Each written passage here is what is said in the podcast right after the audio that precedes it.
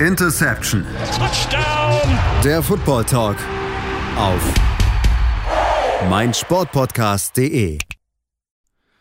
Hallo und herzlich willkommen zu einer neuen Ausgabe von Interception, eurem Football Talk auf meinsportpodcast.de. Mein Name ist Sebastian Mühlhoff und wir wollen uns heute jetzt mit der AFC East beschäftigen. Wir haben es angekündigt, dass es da ein bisschen Probleme gab, technischer Art, aber wir haben sie jetzt lösen können und sind somit bereit, hier euch mit der aktuellen Preview zu beschäftigen. Haben wir noch einige vor uns. Äh, vier haben wir jetzt schon. Heute ist die AFC East dran. Das Team mit äh, den Buffalo Bills natürlich einer der absoluten Favoriten mit dabei in der AFC und natürlich aber auch einige weitere spannende Teams. Die Miami Dolphins mit einer fleißigen günstige Investitionen, auch natürlich äh, die New York Jets und auch die äh, New England Patriots, die ihren Second-Year-Quarterback mal jetzt im zweiten Jahr ein bisschen austesten wollen, wie gut er wirklich sein wird. Darüber wollen wir sprechen. Mein Name ist Sebastian Mühlhoff, wie gesagt, und ich habe das natürlich auch nicht alleine vor, sondern heute zwei Gäste und grüße erstmal ganz herzlich den lieben, geschätzten Kollegen Stefan Reich. Hallo Stefan. Grüße. Ja, und unsere neue Stimme mit dabei. Ihr seid schon ein bisschen gewohnt aus den vergangenen Ausgaben. Äh, der liebe Breen. Hallo Breen. Tut mir leid, deinen Na Nachnamen muss ich noch ein bisschen lernen, Brien. Äh, der ist nicht so ganz einfach. Wir wollen natürlich heute uns mit den Sport, mit den Teams beschäftigen und wollen ähm, erstmal auch dann mit dem Team anfangen, was natürlich das Schlechteste abgeschnitten hat in der vergangenen Saison und das waren die New York Jets. Ähm, wenn wir uns angucken, natürlich keine einfache Saison, Brien.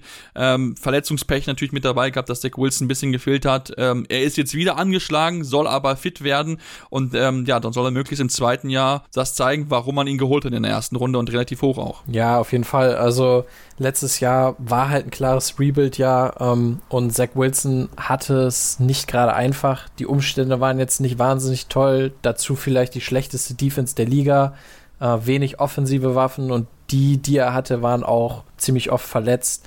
Ähm, von daher würde ich sagen, es wäre unfair jetzt nach einer Saison schon zu sagen, okay, Zach Wilson ähm, ist ein Bust. Aber was ganz klar ist, er muss sich steigern. Ähm, und er hat ja einen jungen, aufstrebenden äh, ja, Quarterback im Nacken ne? mit Joe Flacco. Ich weiß nicht, ob er euch ein Begriff ist. Aber äh, nee, also was man so gehört hat im Trainingscamp, Training Camp soll ja Flacco schon ganz gut ausgesehen haben und es ist immer so ein bisschen, wenn man sowas hört, es ist immer so, denkt man, ah, sah der jetzt wirklich gut aus oder sah einfach nur der Nummer 1 Quarterback nicht gut aus? Äh, von daher, ich bin mal gespannt, aber was Fakt ist, ist, dass Zach Wilson sich verbessern muss. Aber verbessert haben sich halt auch die Umstände, von daher schon mal alles angerichtet dafür. Ja, genau. Wenn wir uns mit den Umständen beschäftigen, Stefan, dann müssen wir uns natürlich dann auch mit, mit Namen beschäftigen, die, die da an zur Verfügung hat. Man hat Brees Hall geholt, einer der vielleicht besten äh, Running Backs in dem NFL Draft und sich dazu noch Garrett Wilson geholt, der auch noch einer der Top Wide Receiver auf seiner Position ist an Nummer 10. Also von daher hat man auch schon auch ähm, ja, Geld investiert, um es ihm auch ein bisschen einfacher zu machen. Man hat das ja in den letzten Jahren gesehen, dass man da ihm auch, dass man den jungen Quarterback Unterstützung geben muss mit Offensive Line, mit äh, Playmakern und äh, da hat man sich ein bisschen verbessert. Muss aber auch sein, dass natürlich dann Elijah Moore oder auch ein Corey Davis natürlich auch den nächsten Schritt machen müssen, denn auch da sind die Hoffnungen groß in die Jungs. Ja, also meiner Meinung nach ist wahnsinnig viel Potenzial auf den Skill Positions in der Offense vorhanden. Ähm, du hast ja schon genannt, also die Wide Receiver sollten die wirklich alle an ihr Potenzial ja rankommen, dann ist es wirklich eins der Top äh, Wide Receiver Trios der Liga meiner Meinung nach. Garrett Wilson, ja für mich tatsächlich der Nummer 2 Wide Receiver des diesjährigen oder letztjährigen NFL Draftes. Ähm, das gemeinsam mit Elijah Moore, der jetzt in sein zweites Jahr kommt. Und äh, wie du auch schon gesagt hast, Corey Davis, der ja bei den Titans davor eigentlich auch gute Leistungen gezeigt hat, letztes Jahr nicht ganz so gut war. Aber ich denke, dass natürlich auch weiterhin vom Quarterback-Play abhängig ist, das Ganze. Gepaart einfach mit ähm, ja wirklich guten Running Backs, das Ganze sollte das dann doch echt besser werden offensiv und natürlich auch äh, für Zach Wilson, der ja doch, denke ich mal, der Starting Quarterback sein sollte, äh, einfach um ihn auch noch weiter auszutesten, um zu sehen, wie er in der NFL funktioniert, um vielleicht auch schon nach Jahr 2 die Reißleine ziehen zu können, wenn es doch nicht so läuft wie erwartet. Aber ähm, er hat da jetzt wirklich gute Unterstützung. Ja, definitiv. Also das gibt es auf jeden Fall positive. Ich meine, auch Elijah Moore ist ja auch noch jung. Der Slot Receiver hat einiges an Potenzial aufblitzen lassen, aber natürlich darf man von dem Rookie noch nicht allzu viel erwarten. Aber wie gesagt, das Potenzial ist auf jeden Fall vorhanden und ich bin da bin auch bei dir. Wenn, wenn die wirklich ihr Potenzial voll ausschöpfen können in der Offense, dann äh, haben sie da wirklich ein tolles Trio beisammen. Ähm, denn auch gerade Garrett Wilson ist ja wirklich auch ein, ein toller Receiver gewesen in der, äh, am College. Also von da können wir uns drauf freuen. Und ich denke auch hinter Brees Hall hast du mit Michael Carter auch jemand, der ja letzte Saison schon wirklich gut unterwegs gewesen ist Und Tevin Coleman, wenn er fit ist, kann er immer noch mal äh, immer für, für Plays sorgen. Also von daher hat man da wirklich auf, auf Skill Position so ein bisschen, ja, bisschen nachlegen können, auch sich ein bisschen verstärken können. Ich glaube, es ist sehr, sehr spannend zu beobachten. Natürlich ebenso im Vordergrund steht natürlich auch die Offensive Line. Ich hatte es ja auch so ein bisschen angeklungen, Brien, dass man da auch noch so ein bisschen Luft nach oben hat, dass natürlich auch immer so ein Fokus ist bei jungen Quarterbacks, okay, ähm, ja, was machen wir da eigentlich? Und ja, muss man eigentlich schon sagen, dass ja die große Hoffnung, die man ja letztes Jahr geholt hat mit Mikael Beckton, der schon wieder ausfällt, die ganze Saison über, äh, Season-Ending Knee Injury. Und äh, ja, man hat dann nochmal zugeschlagen, hat sich Dwayne Brown geholt von den Seattle Seahawks, um die Position zu stärken. Ähm, und ja, da ist die Frage, was können wir von der Position erwarten und auch was von Dane Brown, der ja lange Free Agent gewesen ist. Also natürlich ist es erstmal richtig bitter. Ne? Du hast so einen hochgedrafteten äh, Spieler wie Mackay Beckton, der ja auch mit wirklich, also das ist ja auch einfach ein absolutes Tier. Ja? Der Typ wiegt einfach 164 ja, Kilo und ich glaube, der wiegt sogar noch mehr, äh, wenn man das jetzt äh, sich so anguckt. Aber es ist natürlich super bitter. Ja? Letztes Jahr ein Spiel gemacht, jetzt schon wieder verletzt und die Saison noch gar, noch gar nicht angefangen. Äh, von daher muss man sagen, also sie haben eigentlich noch das Beste draus gemacht. Ja, Joanne Brown, ein richtig solider Tackle, ist jetzt vielleicht nicht mehr der Top-Spieler, der er mal war. Ähm, und ich glaube auch, das ist auch so ein bisschen der Grund, warum er vielleicht auch gewartet hat, so, weil er gesagt hat, okay, ähm, vielleicht gibt es jetzt nicht so dieses Team, wo ich sage, das passt so perfekt. Und dann warte ich eben ein bisschen länger auf eine Verletzung, wie jetzt eben bei den Jets mit Becken. Ähm, und ich denke, da ist er ein ja sehr mehr als solider Ersatz auf jeden Fall. Du hast auf der anderen Seite noch George Fant als Right Tackle. Äh, right Tackle. Ähm, ist, denke ich, okay. Dazu hat man noch Laken Tomlinson äh, geholt äh, aus San Francisco. Also der kennt halt auch schon das Scheme. Er ja, ist ein Guard, der eben sehr solide ist, ja, der wirklich eigentlich immer spielt, kaum verletzt ist, ähm, der das Scheme kennt. Und ich glaube, das sollte auch einfach so eine solide ja, Präsenz in der Offensive Line sein. Ähm, dazu hast du ja noch mit Elijah Vera Tucker einen jungen Spieler, der auch ja in der ersten Runde gedraftet wurde und ein Spieler ist, der auch sehr viel Talent mitbringt. Also grundsätzlich würde ich sagen, auf jeden Fall sollte die Offensive Line besser sein als letztes Jahr. Vielleicht nicht super, aber auf jeden Fall okay und vielleicht sogar gut. Und das ist dann schon definitiv eine Verbesserung. Und in Verbindung eben mit den Skill Position Playern, die ihr schon angesprochen hattet, ähm, man hat ja auch auf Tight End was gemacht. CJ Ozoma geholt aus Cincinnati, Tyler Conklin aus Minnesota äh, und noch im Draft in der dritten Runde Jeremy Ruckert verpflichtet. Ähm, von daher, man hat sehr, sehr viel getan um eben die Umstände für Zach Wilson zu verbessern. Aber letztendlich ist das eben das, worauf es ankommen wird für die Saison. Ja, dass sich Zach Wilson eben verbessert, den nächsten Schritt macht und man sagen kann, okay, das ist unser Franchise-Quarterback. Ja, definitiv. Und ich meine, die Offensive Line, wenn wir darauf wieder zurückkommen, ist, war letztes Jahr 20, Platz 20 im Pro Football Focus Blast Blocking Rating. Und aufgrund auch einfach der Edition, die man dann geholt hat, auch natürlich mit Lake Tomlinson, Lake Tomlinson, den wir nicht unter, außer Acht lassen wollen, der auch noch dazu gekommen ist, der Left Guard spielen wird und dann, äh, wer Tackle auf Right Guard gehen, ist das schon mit Sicherheit eine Gruppe, die ja, schon noch Potenzial hat, ein bisschen besser zu sein, wenn man so im guten, soliden Mittelfeld ist, vielleicht ein bisschen oben drüber. Ähm, ich glaube, da ist man auf jeden Fall sehr, sehr zufrieden, äh, dass sich da auf jeden Fall Entwicklung zu sehen ist. Ich glaube, das ist sowieso das allgemein große Ziel der, der New York Jets im Jahr zwei, dass man da einfach ja sich entwickeln möchte und dann natürlich ist auch die Defensive gefordert und das ist natürlich dann auch etwas, wo dann natürlich auch erst auf den Headcoach ankommt, Stefan. Denn natürlich äh, äh, Mo Salah, er ist äh, oder er ist der Mann, der Defensive äh, Coordinator gewesen bei den 49ers und ja, der kann nicht zufrieden sein mit dem, wie letztes Jahr seine Defense performt hat. Nee, absolut nicht. Also wenn man sich nur so einfache Stats wie Points Allowed anschaut, war man dort im Endeffekt äh, das Schlusslicht der Liga und auch im Point Differential war man ja der vorletzte Platz. Und für jemand, der wirklich als Defensivguru gilt und auch ja bei den äh, 49ers da wirklich gute Leistung gezeigt hat, natürlich auch vor allem für seine äh, Front 7 und seine Defensive Line bekannt war. Es hat halt leider gar nicht funktioniert. Man muss natürlich schon auch sagen, dass zum Beispiel äh, eine ja, letztjährige große Verpflichtung in Carl Lawson ich glaube, keinen einzigen Snap gespielt hat, weil er sich schon davor verletzt hat, wo man sich sicherlich auch einiges von ihm erwartet hat. Aber so muss man sagen, ja, die Defense, es kann eigentlich wirklich nur besser werden. Also ich muss immer noch sagen, ich bin kein großer Fan davon, auch wenn man sich Sauce Gardner, äh, den Cornerback von Cincinnati NF aus dem NFL-Draft verpflichten konnte und der sicherlich auch in der Secondary einfach für weitere Unterstützung sorgt. Aber ich muss sagen, äh, vor allem die Interior Defensive Line gefällt mir mit Solomon Thomas, und mit äh, Quinn Williams, der mal ein gutes Jahr hatte in 2020, aber auch 2021 nicht besonders gut war, nicht wirklich und vor allem ja die Linebacker-Position mit CJ Mosley, der 2021 wirklich ein ganz, ganz schlechtes Jahr hatte im Vergleich zu den Jahren davor. Es bleibt spannend. Also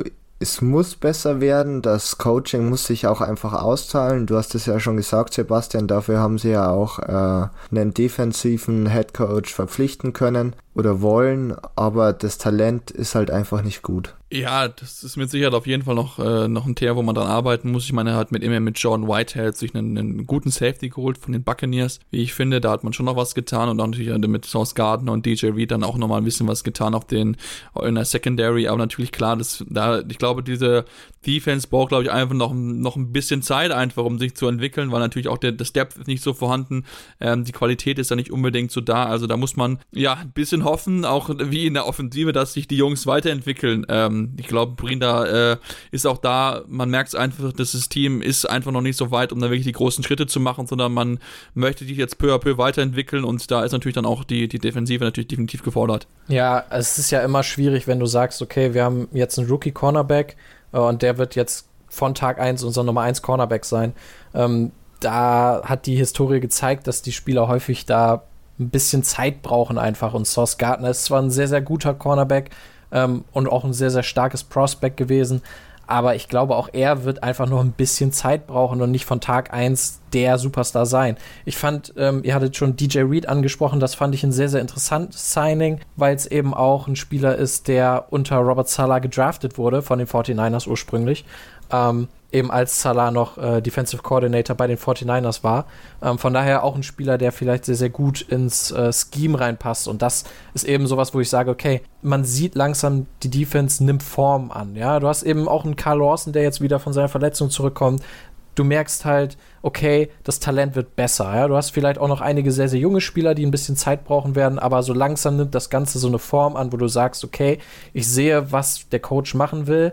Ähm, was eben jetzt noch bleibt, ist, dass sie es eben umsetzen müssen und dass sich die jungen Spieler dann eben auch verbessern müssen. Genau, das wollen wir, werden wir natürlich dann sehen im Laufe der Saison, ob sie es schaffen werden, den nächsten Schritt zu machen, ob sie den, sich ein bisschen weiterentwickeln werden. Das ist nicht einfach, denn ihre Division ist tough. Ähm, da gibt es drei Teams, die durch, durchaus berechtigte Hoffnung machen können, ihn auf die Playoffs einzuziehen. Darauf wollen wir schauen, mal nach einer kurzen Pause. Deswegen bleibt dran hier bei Interception, eurem Football Talk auf meinsportpodcast.de. Schatz, ich bin neu verliebt. Was? Da drüben. Das ist er. Aber das ist ein Auto. Ja, eben. Mit ihm habe ich alles richtig gemacht. Wunschauto einfach kaufen, verkaufen oder leasen. Bei Autoscout24. Alles richtig gemacht. In rund 40 Folgen habt ihr mich jetzt schon sagen hören, I want to tell you about the Beatles. Ich habe euch die Geschichten zu ihren Alben und ihren Songs erzählt, euch ihre wichtigsten Wegbegleiter und Vertraute vorgestellt und natürlich die Orte, die für die Bandgeschichte eine wichtige Rolle spielten. Habt ihr die drei bisherigen Staffeln schon durchgehört? Nein?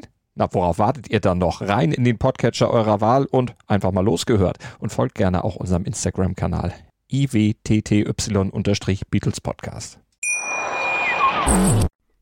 Ja, und jetzt wollen wir uns nach den New York Jets mit dem ja, nächsten Teams beschäftigen und wollen jetzt dann natürlich den Blick werfen auf Platz Nummer 3 der vergangenen Saison, die Miami Dolphins, äh, die ja große Hoffnung hatten und natürlich auch gucken wollen, dass sich jetzt möglichst ihr Quarterback weiterentwickelt.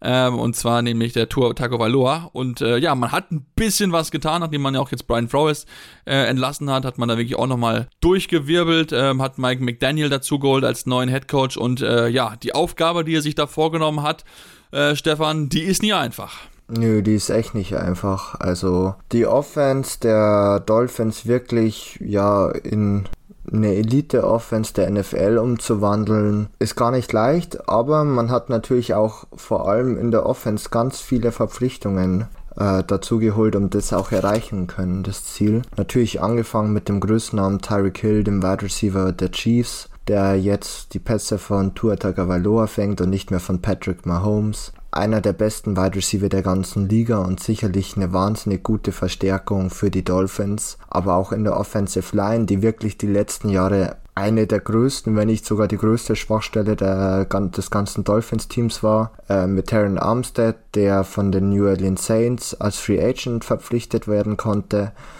Hier hast du wirklich einen der besten Left Tackle der ganzen Liga und ich denke auch hier äh, wird man den Impact sofort merken. Was natürlich auch so ein bisschen äh, ja sinnbildlich ist für die ganze 49ers äh, Offense war natürlich das äh, Running Game und auch hier konntest du dich mit Chase Edmonds und Raheem Mostert, zwei ja, Running Backs, einen ja sogar vor den 49ers, den anderen vor den Cardinals verpflichten.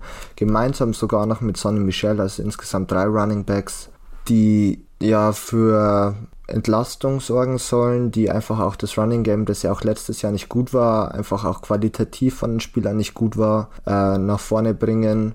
Und ja, auch mit Cedric Wilson hast du neben Shane Waddle, der ja jetzt als Wide Receiver 2 auftritt, noch einen echt guten, äh, eine gute dritte Option geholt. Also insgesamt hat man wirklich die Schwachstellen der Offense angegangen und hier einfach wahnsinnig qualitativ hochwertige Verpflichtungen geholt. Und das muss sich einfach auszahlen, auch für Tua Tagovailoa und seine Leistungen. Ja, also man hat, wie gesagt, glaube ich, viel, viel getan, man hat viel investiert, nachdem man ja wirklich dann auch dann äh, ja, sich entschieden hat, dann einen neuen Weg zu gehen mit dem neuen Headcoach.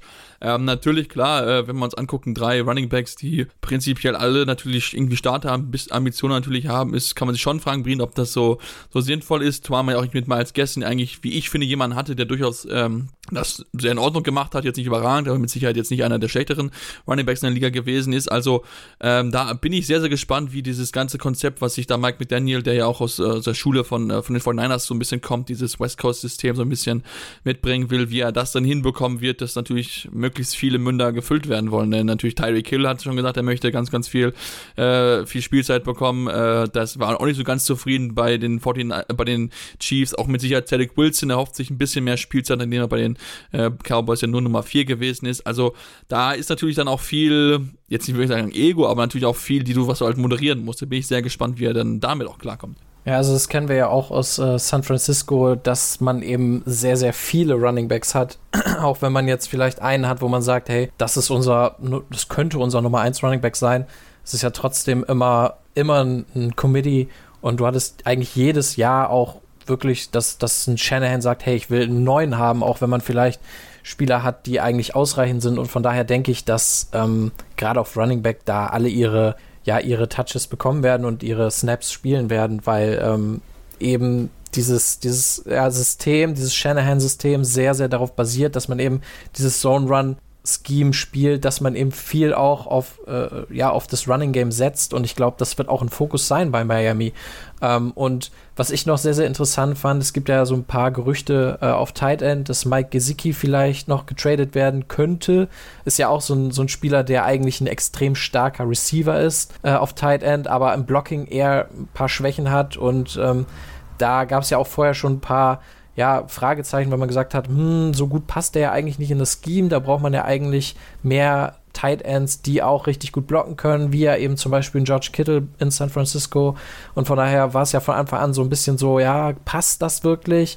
Und jetzt auch mit diesen Trade-Gerüchten könnte ich mir auch vorstellen, dass da vielleicht noch was passiert. Ähm, von daher bin ich sehr, sehr gespannt, wie das am Ende alles so, ja, aussehen wird. Ja, bin ich auch sehr gespannt. Also ich finde, wenn, ich finde halt, das ist schon ein gewisses Risiko, was du eingehen würdest, wenn du wirklich Mike Gesicki wegtreten würdest, denn dahinter ist Durham Smithy und Hunter Long und die haben jetzt bisher noch, mich noch nicht so überzeugt. Ähm, gut, kann natürlich auch sein, dass man dann mehr mit, mit dem Fullback arbeiten will. Man hat sich ja Alec Ingold geholt, einer der besseren Fullbacks in der Liga von den Las Vegas äh, Raiders. Also sehr, sehr gespannt, wie, wie, man, wie man damit umgehen will. Also ich finde prinzipiell Mike Gesicki ist eigentlich schon jemand, der auch durchaus Teams helfen kann, auch einer der besseren Titans in dieser Position ist. Also ähm, wäre, glaube ich, sehr spannend zu beobachten. Spannend ist auch auf jeden Fall, Steffen, du hast ja schon kurz erwähnt gehabt, die, die Offensive Line, wo jetzt Teron Armstead mit dazugekommen ist und auch Connor Williams, der Center von den Dallas Cowboys. Ansonsten, ähm, ja, ist weiterhin die Hoffnung, dass irgendwann die Draft-Picks, die man fleißig investiert hat, äh, irgendwann dann auch äh, das sich bezahlt macht, weil ähm, man hat wirklich enorm viel in, äh, investiert und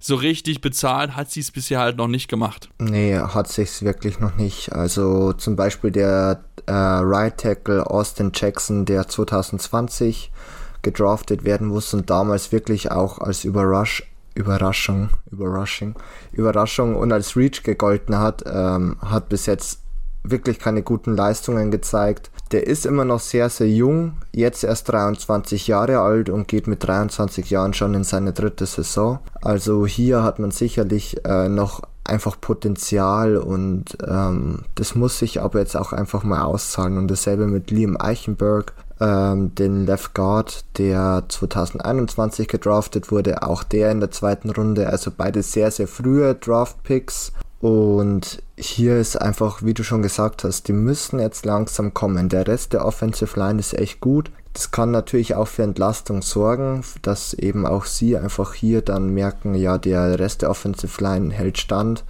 Ähm, kann sicherlich ja positive Auswirkungen auch auf sie haben. Sollten aber auch sie wieder keine guten Saisons haben, hat es sicherlich auch Auswirkungen auf ja das Running Game wie auch aufs Quarterback Play und ähm, dann ist man ja, vielleicht sogar an einem ähnlichen Punkt, wie man es die Jahre davor war, auch wenn man sich qualitativ auf den Skill Positions verbessert hat, wenn einfach die Offensive Line an gewissen Stellen einfach wirklich leicht geschlagen werden kann oder von Defenses wirklich attackiert werden kann und das einfach der Gameplay ist, äh, der Gameplan der Defenses ist, dann, dann wird schwierig. Ja, das stimmt definitiv. Also da, da ist auf jeden Fall die Offensive, Offensive Line gefragt, ähm, aber wir haben eigentlich noch nicht so, so ins Detail eigentlich über den Quarterback gesprochen, der ja eigentlich noch, glaube ich, viel mehr unter Strom steht. Sind dann im dritten Jahr Tour Tagovailoa.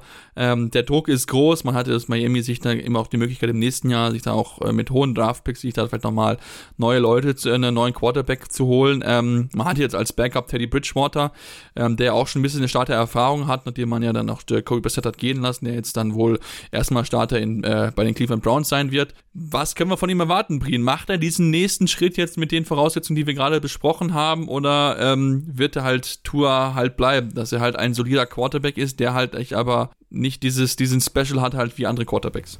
Ja, das Ding ist halt, wie gut muss er wirklich sein, ähm, sodass die Dolphins dann sagen nach der Saison, hey, das ist unser Franchise Quarterback.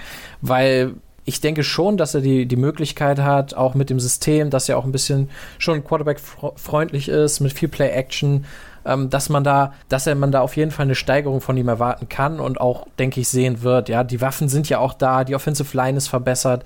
Ich hatte es ja eben schon bei Zach Wilson gesagt und hier sehe ich es halt auch so. Die Umstände sind klar besser. Du hast einen Playcaller, der aus einem richtig guten ähm, Coaching-Tree kommt, eben diese Shanahan-Offense spielen will. Das kann schon gut funktionieren, aber das Ding ist halt auch, wenn du einen Teddy Bridgewater dahinter hast, ja, wo du weißt, okay, der, der kann ruhig was und der kann auch starten, einzelne Spiele. Ist vielleicht kein Langzeitstarter, aber wenn es eben nicht läuft, dann denke ich, ähm, kann es gut sein, dass man dann sagt, hey, scheiß drauf, wir wollen jetzt unbedingt noch in die Playoffs oder so.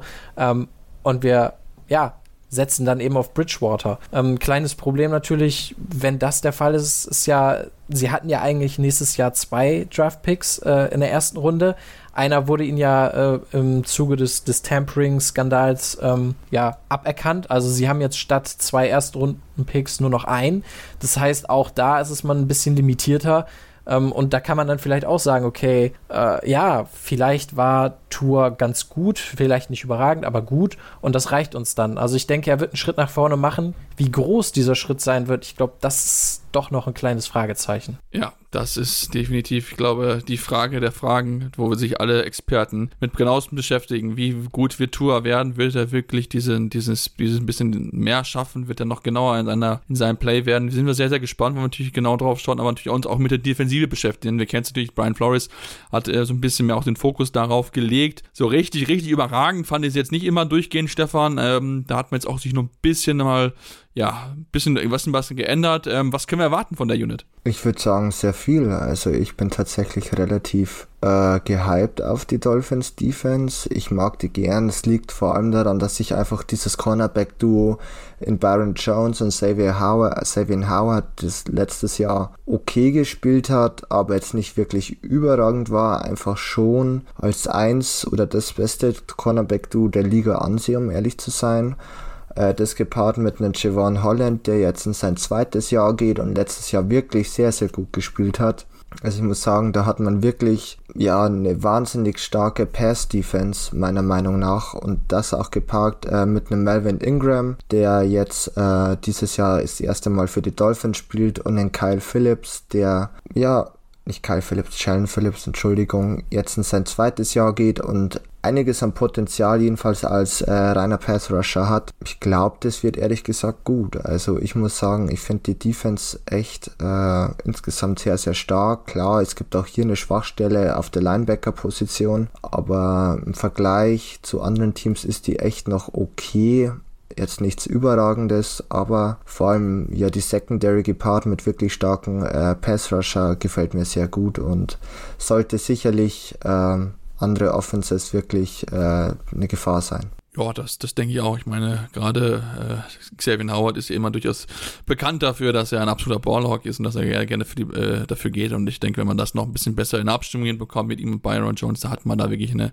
ein tolles Duo. Auch Nick Needham, da hat sich da durchaus auch gut entwickelt in seiner Rolle als Slot-Cornerback. Also da äh, ja, ist auf jeden Fall Potenzial vorhanden bei, bei, den, äh, bei der Defense. Das kann man, glaube ich, schon sagen. Ich bin sehr gespannt, ob vielleicht auch Melvin Ingram irgendwann mal wieder so ein bisschen seine Form von den besten Tagen zurückfinden wird. Ist jetzt auch wieder bei den Miami Dolphins ist jetzt in letzter Zeit so ein bisschen rumgekommen, hat bei den Chiefs nicht überzeugen können. Ähm, mal gucken wir mal, ob er irgendwann mal wieder diese Form findet, wo er gemeinsam mit äh, Joey Bosa da wirklich dieses gefährliche Pass Rush Duo gebilden konnte.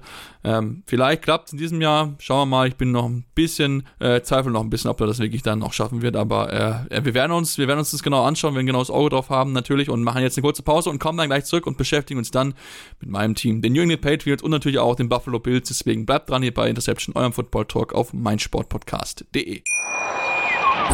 Schatz, ich bin neu verliebt. Was?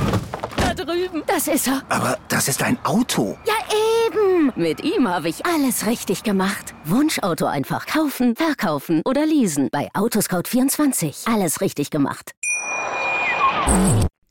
Ja, und jetzt sind wir zurück in der AFC East und wollen uns, nachdem wir uns mit den Miami Dolphins und den New York Jets beschäftigt haben, jetzt den Blick werfen auf die New England Patriots, die mit Mac Jones in die letzten Jahre gegangen sind und äh, ja, es geschafft haben, überraschenderweise in die Playoffs einzuziehen. Da äh, war man, äh, glaube ich, ein bisschen überrascht, wie gut das Mac Jones hinbekommen hat in seinem ersten Jahr bei den New England Patriots. Ähm, natürlich will man das jetzt im zweiten Jahr möglichst wiederholen. Mac Jones soll den nächsten Schritt machen, aber ich bin ganz ehrlich, ich bin da ein bisschen zwiegespalten, Stefan, äh, beziehungsweise Brien, äh, so richtig dann glaube ich noch nicht, denn so richtig, wenn ich mir die, die Off-Season-Moves angucken, viel besser geworden ist man es aus Patriots Sicht nicht. Äh, ich habe ein kleines Ratespiel für euch. Und zwar habe ich letztens mal einen Tweet gesehen von Warren Sharp. Ähm, und zwar da ging es darum, was die teuersten Receiving Corps äh, in der NFL sind. Patriots, Patriots, ganz oben. ja, aber mit was für einem Abstand? Also äh, nur zur, ja, zum, zum Hintergrund. Also die Chargers ähm, auf Platz 3 mit 50 Millionen, also für Receiver und Tight Ends. Ähm, die Jaguars auf Platz 2 mit 53 Millionen und auf Platz 1 einfach die Patriots mit 70. Das sind 17 mehr. Unglaublich. Und ich meine, wenn man sich die Spieler halt anguckt, also, ne, Devante Parker, Nelson Aguilar, Jacoby Myers, äh, Kendrick Bourne, Hunter Henry, Jono Smith auf Tight End, äh, Tyquan Thornton, der jetzt ja auch erstmal verletzt ausfällt. Also, Vergiss nicht Little Jordan Humphrey bitte, ja, und Matthew Slater. Ja, gut, Matthew Slater hat es wahrscheinlich sogar noch verdient, das Geld, aber das ist ja mehr so Special ja, gut, Teams. Ähm, aber, also, ich meine, das ist krass. Ich würde jetzt nicht sagen, dass es ein schlechtes Receiving Core ist, also, aber Wahnsinn, wie viel Geld man dafür ausgibt. Ja, also ich finde es ich find's auch wirklich sehr brutal, was man da an Geld ausgibt und ähm, Klar, man hat es jetzt schon irgendwie ein bisschen hinbekommen, aber das ist natürlich trotzdem jetzt nicht so, das heißt, wo ich sagen, so, so richtige Top-Namen, die dann halt dort, dort rumlaufen im Wide Receiver Core. Stefan, äh, zumal auch Jono Smith in deinem ersten Jahr überhaupt nicht überzeugt hat, da war ja eigentlich fast äh, Hunter Henry so ein bisschen alleine. Ich meine, er hat das sehr, sehr gut gemacht, gar, gar keine Frage, aber ähm, ja, irgendwie so, so richtig überzeugt bin ich jetzt noch nicht. Auch wenn man zwar Devontae Parker hat, aber äh, ja, ich habe das Gefühl, dass es nicht so ganz wiederholt werden kann aus dem vergangenen Jahr. Nee, glaube ich auch nicht. Also ich bin echt nicht überzeugt von dem Receiving Core, um ehrlich zu sein. Also Devontae Parker ist mittlerweile auch nicht mehr der Jüngste. Ja, wird bald 30 Jahre alt. Ich denke, dass er ja nicht mehr an die Top-Leistungen, die er zum Teil bei den Dolphins hatte, anknüpfen kann. Jacoby Myers finde ich noch echt den besten Wide Receiver. Nelson Aguilar muss ich auch sagen. Also ich glaube, in der habe ich letztes Jahr schon in der Preview gesagt, dass ich nicht denke, dass er wirklich so den wahnsinnig positiven Impact auf die Offense haben kann. Und ähm, was mein Hot Take so ein bisschen zu der Offense ist, ich denke, dass wir letztes Jahr schon ähm, Mac Jones gesehen haben, was er machen kann für die ähm, Patriots. Und ich denke nicht, dass es noch wahnsinnig viel Steigerungspotenzial bei Mac Jones zu sehen gibt. Vielleicht etwas, sicherlich die Spielintelligenz kann noch steigern, aber vom reinen Passing her, von der Precision, von der Armstärke, von der Möglichkeit, äh, Bälle in enge Windows zu platzieren, da wird meines, meines Erachtens nicht mehr viel Upside bei Mac Jones da sein. Und das sollte, glaube ich, eigentlich schon der Offense ein bisschen zu denken geben. Okay, du hast einen guten Game Manager, das kann man ganz klar sagen, aber das gepaart mit Spielern auf den Skill Positions, auch auf Running Back, die für mich nicht die Difference Maker sind, das führt für mich wirklich dazu, dass die Offense eher unterer Durchschnitt ist und ja, dann hat man irgendwie wieder den Punkt der Patriots der letzten Jahre. Die Offense ist irgendwie dann doch oft das Sorgenkind gewesen, auch in der letzten Tom Brady-Saison. Und genau an dem Punkt würde ich behaupten, steht man am Ende der nächsten Saison auch wieder. Ja, das kann, kann durchaus passieren. Also, ähm, wie gesagt, klar, man hat den Packer jetzt dazugeholt, da kann ein bisschen was funktionieren, aber ja, mir fehlt auch noch so ein bisschen, so ein bisschen einfach der Glaube, zumal du auch Offensive Line-mäßig als auch mal was durchgewechselt hast, muss, bei, muss zwei neue Guards sp spielen lassen.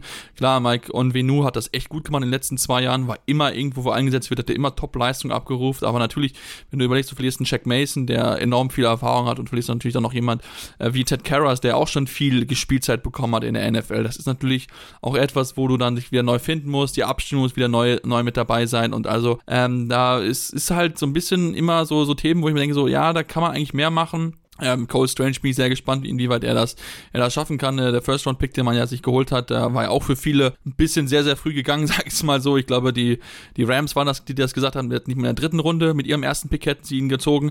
Also das, das zeigt halt auch so ein bisschen, wo, wo man halt drauf angucken muss. Und äh, klar, natürlich die Verletzung von Tycon Thornton tut so ein bisschen weh, weil man da nochmal mit auch mit ein bisschen Speed arbeiten soll, wo man ja so ein bisschen so diesen Fokus drauf gelegt hat, sich Speed zu holen, um dann auch darüber so ein bisschen zu kommen, um dann auch Mac Jones dann auch ein bisschen dann auch mehr in die Tiefe gehen zu lassen. Also natürlich trotzdem, das ist, äh, ist keine leichte Aufgabe für, für Mac Jones, zumal noch hinzukommt, worüber wir noch gar nicht gesprochen haben, Brien, ähm, es gibt keinen richtigen Offensive Coordinator und Defensive Coordinator. Also das ist irgendwie so, ja, mal macht irgendwie Matt Patricia, mal Joe Judge, wo ich mir denke so, Leute, das funktioniert nicht.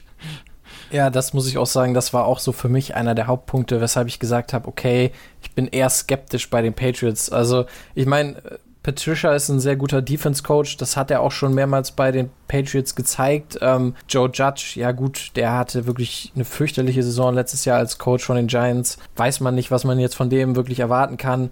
Ähm, und Josh McDaniels, man kann ja sagen, was man will über den, aber der hat ja nun wirklich ein sehr, sehr gutes äh, Offense-Scheme äh, jedes Jahr eigentlich ähm, ja aufs, aufs Feld, auf, den, äh, auf das Feld gebracht und ähm, sich auch immer angepasst an das, was da war. Und das war eigentlich auch so eine von seinen, denke ich, ähm, ja, besten Fähigkeiten. Ähm, Josh McDaniels ist jetzt Head Coach bei den Raiders in Las Vegas, also der ist weg und ähm, ja, natürlich ist es so, klar, Bill Belichick ist der Coach und der macht eh alles, aber er ist jetzt auch eher ein Defensivcoach, das muss man halt sagen. Und ähm, er hatte halt auch zumindest in den letzten Jahren immer einen McDaniels, der offensiv ähm, ja die Verantwortung übernommen hat und das, da muss ich ganz ehrlich sagen, das fehlt mir einfach und ich denke nicht, dass es für die Entwicklung von Mac Jones jetzt wirklich vorteilhaft ist. Ja, und wir haben jetzt bei den zwei Quarterbacks davor darüber geredet, dass sich die Umstände verbessert haben. Und bei Mac Jones muss man halt eben sagen, dass das Gegenteil eher der Fall ist, dass die Umstände ein bisschen schlechter geworden sind. Sie sind nicht fürchterlich, aber nicht mehr so gut wie vorher. Und deshalb denke ich, ist ein bisschen angebracht, äh, ist ein bisschen Skepsis auf jeden Fall angebracht. Ja, das denke ich definitiv auch, zumal, wie gesagt, die, die Dolphins eigentlich eher besser geworden sind. Also von daher wird das äh, keine einfache Aufgabe. Ähm, und zumal, wenn ich mir dann noch die Defensive angucke, Stefan, äh, Malcolm Butler, den man ja zurückgeholt hat, fällt aus die, das ganze Jahr über. Und ja, die, White, äh, die Cornerback-Position ist jetzt viel Hoffnung, dass junge Spieler irgendwie absteppen, weil außerhalb von Jalen Mills ist ja nicht sonderlich viel NFL-Erfahrung mit dabei.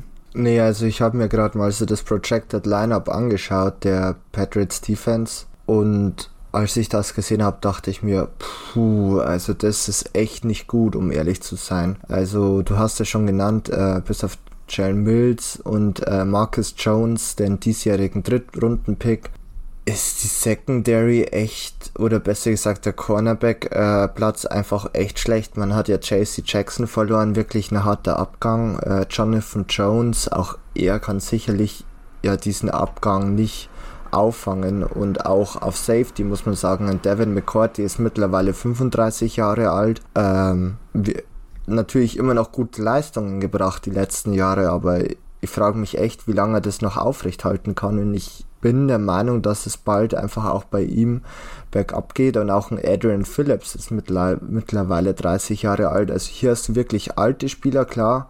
Veterans auch nicht schlecht, vor allem wenn dann der Rest der Secondary relativ jung ist. Aber ich muss sagen, für die Secondary sehe da ehrlich gesagt schwarz. Also das gefällt mir gar nicht. Bleibt abzuwarten, was der Bill Belichick vielleicht wieder zaubern kann.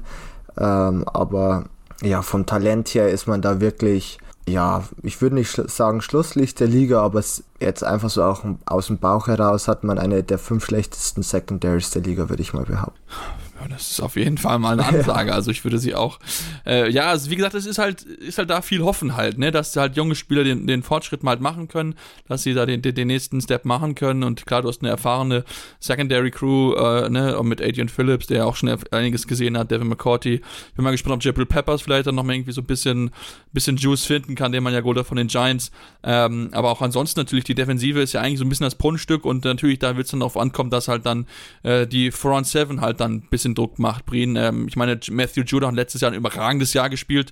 Ähm, auch ansonsten, Dietrich Weiss hat sich auch schon gut entwickelt. Also da muss dann die, ist halt die Front Seven einfach besser gefordert. Ja, und ich denke, da wird auch äh, Belichick gefordert sein, dass er eben die Defense wieder ein bisschen anpasst. Ähm, ich muss ganz ehrlich sagen, da mache ich mir gar nicht so viele Sorgen. Also man hat in der Front einfach sehr viele gute Spieler, die einfach sehr ja, ich sag mal, einfach sehr gut in das Scheme reinpassen. Man hat noch einen Lawrence Guy, einen Christian Barmore hat man ja auch geholt, äh, 2021 in der zweiten Runde gedraftet.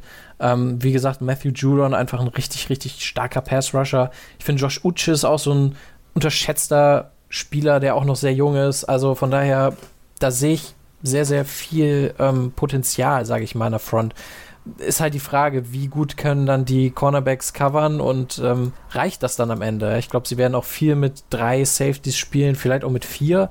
Also ich könnte mir da so sehr flexible Defense vorstellen und äh, da bin ich tatsächlich etwas positiver gestimmt, aber ihr habt natürlich recht, einen JC Jackson ersetzt du halt nicht einfach so. Äh, und von daher, der Pass Rush wird auf jeden Fall, auf den wird sehr viel Arbeit zukommen. Ja, das denke ich auch. Also da wird, glaube ich, mit Sicherheit viel, viel gearbeitet werden muss. Vielleicht äh, Bob noch mehr Blitzes ein, kann natürlich auch noch eine Option sein, um dann wirklich dann auch mehr Druck auf den Quarterback zu machen. Ähm, also von daher bin ich sehr gespannt, was sich Bill Belichick dort ja einfallen lässt, um natürlich möglichst dann wieder in die Playoffs einzuziehen, denn das ist das natürlich das Ziel. Er möchte natürlich auch so ein bisschen, ja, diese, ich sage jetzt nicht Rivalität, aber zumindest schon auch so ein bisschen das Duell gegen Tom Brady gewinnen, denn man muss auch schon sagen, seitdem Tom Brady weg ist, ist halt bei den Patriots nicht mehr sonderlich viel an Erfolg gewesen. Jetzt ausgenommen jetzt mal der Playoff-Einzug im vergangenen Jahr, äh, ist da schon noch, noch, man merkt, dass da viel zu tun ist im Kader. Also von daher bin ich sehr, sehr gespannt, inwieweit man die Saison da vielleicht auch überraschen kann und dann wirklich auch dieser durchaus umkämpften Platz hinter dem Top-Team in der AFC ist, sich sichern kann. Und dazu kommen wir jetzt zu den Buffalo Bills. Deswegen bleibt darf dran ich, hier bei der eurem Football Talk. Sagen? Sorry. Ja. Ich habe nämlich jemand vergessen in der Secondary und zwar Kyle Duggar und mit dem muss ich dann mein Take, dass es einer der fünf schlechtesten Secondaries dann ein bisschen verbessern. Ähm, den habe ich leider voll. Auf 10. Ja, also ich bin immer noch kein Fan von ihnen, aber Top 5 ist es auf keinen Fall nicht mehr. Also ohne Kyle Dagger würde ich sagen, ja, vielleicht schon. Mit Kyle Dagger definitiv nicht. Wollte ich nur kurz noch einwerfen. Ja, nee, alles gut. Das sollten wir auf jeden Fall korrigieren. Ähm, also dann ist es also dann nur vielleicht in den, äh, auf jeden Fall einer der schlechteren, also unterhalb, unterer Durchschnitt wahrscheinlich. Ich glaube, darauf können wir uns, glaube ich, ein bisschen einigen, dass wir da schon noch ein bisschen, äh, ja, äh, in der Secondary da ein bisschen mehr erwarten, auch von den jungen Spielern. Aber wie gesagt, das kann natürlich immer passieren, dass sie da Spiele über sich hinauswachsen und ähm, das ist etwas, was ja, was ja gerade defensiv immer bisher relativ gut gefunden, äh, funktioniert hat bei den New England Patriots. Und ja, jetzt machen wir aber die Pause und dann kommen wir gleich auf die Buffalo Bills zu sprechen, denn die wollen einen ganz, ganz großen Wurf schaffen, aber dazu vielleicht mehr hier bei Interception, eurem Football Talk auf meinsportpodcast.de. Schatz, ich bin neu verliebt. Was? Da drüben. Das ist er. Aber das ist ein Auto. Ja, eben. Mit ihm habe ich alles richtig gemacht. Wunschauto einfach kaufen, verkaufen oder leasen. Bei Autoscout24. Alles richtig gemacht. Vernimmt sich, was man will, dann wilde Gerüchte entstanden. Fast nichts davon stimmt. Tatort Sport. Wenn Sporthelden zu Tätern oder Opfern werden, ermittelt Malte Asmus auf meinsportpodcast.de. Folge dem True Crime Podcast, denn manchmal ist Sport tatsächlich Mord. Nicht nur für Sportfans. Ja, und jetzt kommen wir zum letzten Team der AFC East, den Buffalo Bills, und wollen uns natürlich mit dem Team beschäftigen, ja, das endlich den ganz, ganz großen Wurf äh, schaffen will. Stefan im vergangenen Jahr haben ja 13 Sekunden gefehlt, um das zumindest das AFC Title Game zu erreichen. Ähm, also von daher, das Team will endlich diesen Titel und hat dafür nochmal nachgelegt und sich mal eben Von Miller geholt für 120 Millionen, die man ihm gegeben hat. Also äh, das Team will es endlich wissen. Sie wollen endlich diesen Titel. Ja, sie wollen ihn und ähm, wenn nicht jetzt, wann dann? Ich glaube, das ist wirklich die Frage, die man sich als Bills-Fan stellen muss. Die Offense wie auch die Defensive, wir gehen ja sicherlich auf beiden nochmal genauer ein, sind einfach so gut, ähm, dass da einfach, ja, da muss einfach was Großes kommen. Man war jetzt in den letzten Jahren schon immer sehr gut in den Playoffs. Es hat halt dann leider der letzte kleine Schritt gefehlt aber mit den Verpflichtungen, die man auch diese Offseason nochmal gemacht hat und den insgesamten Roster-Talent, ist man für mich einer der ganz klaren Anwärter in der AFC und auch in der ganzen NFL auf den Super Bowl. Ja, gut, ich glaube, da werden ja viele, nicht unbedingt viele widersprechen. Also da merkt man auch schon, dass äh, das Team auf jeden Fall sich äh, ja sehr, sehr gut aussieht. Lass uns auf jeden Fall über die Offensive sprechen. Da ist man ja äh, wenn man es nicht mitbekommen hat, ist man ja den Offensive Coordinator hat man verloren. Äh, Brian Dayball, Breen ist zu den New York Giants gegangen. Wir haben es in unserer Auf äh, Vorschau zur NFC East besprochen, dass dort ja einiges zu tun ist für ihn. Ähm, natürlich trotzdem jetzt sein Nachfolger ist natürlich auch gefordert, dass er das, was sein, was Dable hinterlassen hat, natürlich möglichst fortsetzen kann, denn diese Offense hat enorm viel Potenzial, aber auch eine kleine Schwachstelle, denn das Running Game ist so ein bisschen das Problemfeld dieser Offense. Ja, also Ken Dorsey kam äh, der neue Offensive Coordinator ersetzt ja Brian Dable, ähm, war ja schon bei den Bills, also interne Ersetzung. Ähm, da denke ich, ja, dass, dass er da nicht viel anders machen wird und das Ganze, denke ich, auch fortsetzen wird. Ähm, was ich ganz interessant fand, ist, dass man Joe Brady als Quarterbacks-Coach äh, verpflichtet hat, der vormals bei den Panthers ähm, Offensive Coordinator war, wo es jetzt nicht so gut geklappt hat und ja äh, mit Joe Burrow diese unglaubliche LSU Offense im College hatte, äh, die dieses Rekordjahr hatte. Ähm, Du hast es eben gesagt, das Running Game war so ein bisschen die Schwachstelle. Das hat man adressiert. Man hat James Cook in der zweiten Runde des Drafts verpflichtet. Der Bruder von Devin Cook ähm, ist halt ein sehr, sehr starker Receiving Back. Von daher denke ich, auch da passt ganz gut in das Scheme. Ähm, wenn man sich jetzt anguckt, okay, wie viel hat sich noch verändert? Sie haben ein bisschen was auf Receiver verändert. Ja, ein Emmanuel Sanders ist weg, Cole Beasley. Ähm, dafür denke ich, wird Gabriel Davis eine deutlich größere Rolle einnehmen. Der hatte ja dieses, dieses Breakout-Spiel gegen Kansas City in den Playoffs, wo er vier Touchdowns und über 200 Receiving Yards hatte. Also ich denke, das ist auch so ein Spieler, der einfach eine größere Rolle bekommen wird dieses Jahr. Ähm, dazu hat man noch einen Jameson Crowder für den Slot verpflichtet. Auch in der fünften Runde noch Khalil Shakir ist, denke ich, auch ein ganz spannender Mann, den man gedraftet hat. Ähm, von daher, ich denke, die, die Playmaker und äh, die Offense allgemein sollten richtig gut sein. Ja, äh, da bin ich auch sehr, sehr gespannt. Also ich glaube auch, dass man auf jeden Fall weiterhin viel, viel Potenzial hat. Ähm, vielleicht kriegt man auch mal OJ Howard irgendwann mal auch richtig entgangen, der ja äh, auch gekommen ist von den Buccaneers. Äh, auch ja viel, versprochen von ihm, als er gedraftet wurde, aber so ganz hat er diesen hohen Hype nicht, nicht ganz erfüllen können. Ist ja erstmal der Backup von Dawson Knox, aber vielleicht kann man drüber nachdenken, da auch vielleicht ein bisschen mit, eins, äh, mit two äh, Tight End Sets ein bisschen zu arbeiten, denn natürlich, äh, klar, wenn man guckt, äh, Gabriel Davis, Isaiah McKenzie, das sind jetzt noch nicht die ganz, ganz großen Namen, Stefan. Ähm, sie haben es immer mal wieder zeigen können im vergangenen Jahr, aber ähm, natürlich besitzen jetzt nicht das Renommee wie ein äh, Sanders oder natürlich auch wie ein Cole Beasley. Ja, ich weiß nicht. Also ich würde schon sagen, dass Gabriel Davis für mich einer der Riser der diesjährigen Saison sein kann. Ich finde, der hat auch in der Preseason bisher schon echt gut abgeliefert. Ähm, klar, du hast natürlich mit Stefan Dix eine klare Nummer 1, aber für mich könnte Gabriel Davis dieses Jahr zu einem der besten, äh, ja, ich sag mal, Nummer 2 Receiver der Liga werden. Und das gemeinsam, wie äh, Brian schon gesagt hat, mit Jamison Crowder oder auch Isaiah McKenzie im Slot. Ich finde einfach ja auch hier das, ähm, das ja die, die, das Receiving Game einfach durch die Wide Receiver, aber auch die äh, Kombination aus Dawson Knox und OJ Howard wirklich gut und deshalb gepaart mit einem Quarterback, von dem wir einfach wissen, dass er einfach mit seinem Arm Spiele gewinnen kann. Ich würde sagen, dass Josh Allen da sehr, sehr glücklich sein darf mit den Wide Receivers und den äh, Tight Ends, die er hat und das auch dazu führt, dass wir hier wirklich eine der besten Passing äh, Offenses der Liga sehen werden. Das haben wir die letzten Jahre auch schon gesehen. Und ich glaube, es kann echt nochmal besser werden, wie es tatsächlich davor mit Cole Beasley zum Beispiel der Fall gewesen ist. Sage ich ganz ehrlich. Ah, das ist ja auf jeden Fall schon mal eine Aussage wert. Also darauf freue ich mich natürlich, wenn das wirklich so klappen wird. Ihr habt es hier zuerst gehört, dass Gabriel Davis derjenige ist, auf den ihr den Augen werfen solltet. Und wenn ihr den jetzt Fantasy Football Draft habt oder schon gehabt habt, ähm, wenn er auch verfügbar ist, mal zumindest mal drüber nachdenken, sich über ihn, äh, ihn zu holen. Also vielleicht kann man da nochmal die Gegner so ein bisschen überraschen mit, äh, mit möglichen äh, Punkten, die man dann einfach einsammeln kann.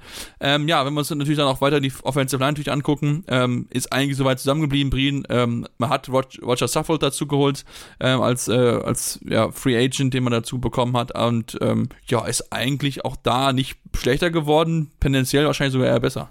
Ja, man hat ja noch David Quessenberry verpflichtet, auch von Tennessee. Äh, dafür hat man sich ja von Daryl Williams äh, getrennt und ihn entlassen ich denke, das ist so eine Offensive Line, die ist nicht überragend, aber die ist einfach solide. Die ist rundum solide besetzt und ich glaube, das wird auch in der neuen Saison nicht anders sein. Also es ist jetzt ja auch in den letzten Jahren nicht so gewesen, dass Buffalo irgendwie eine Top 3, Top 5 Offensive Line hatte, aber halt immer sehr, sehr gut. Einfach richtig gut und solide und ich denke, das werden sie dieses Jahr auch wieder zeigen können und ich glaube, in Verbindung mit einem Josh Allen, der ja auch eben sehr, sehr beweglich ist, ähm, sollte das auf jeden Fall ausreichend sein. Ja, definitiv. Also ich denke, dass da eine solide Offensive Line auf jeden Fall hilft. Vielleicht kriegen sie es noch ein bisschen besser hin, die Räume dann auch für ihre Running Backs frei zu blocken. Das ist mit Sicherheit auf jeden Fall ein Thema, wo man dran arbeiten wird mit dem neuen äh, ja, Offensive Coordinator. Dann lass uns auf die Defensive zu sprechen kommen, Stefan, denn auch das ist ein großes Prunkstück. Ähm, der Tredavious White, die Secondary ist sehr, sehr gut besetzt. Der John äh, Tredavious White ist noch nicht ganz wieder zurück, ist auf dem Rückweg auf jeden Fall, nachdem er sich ja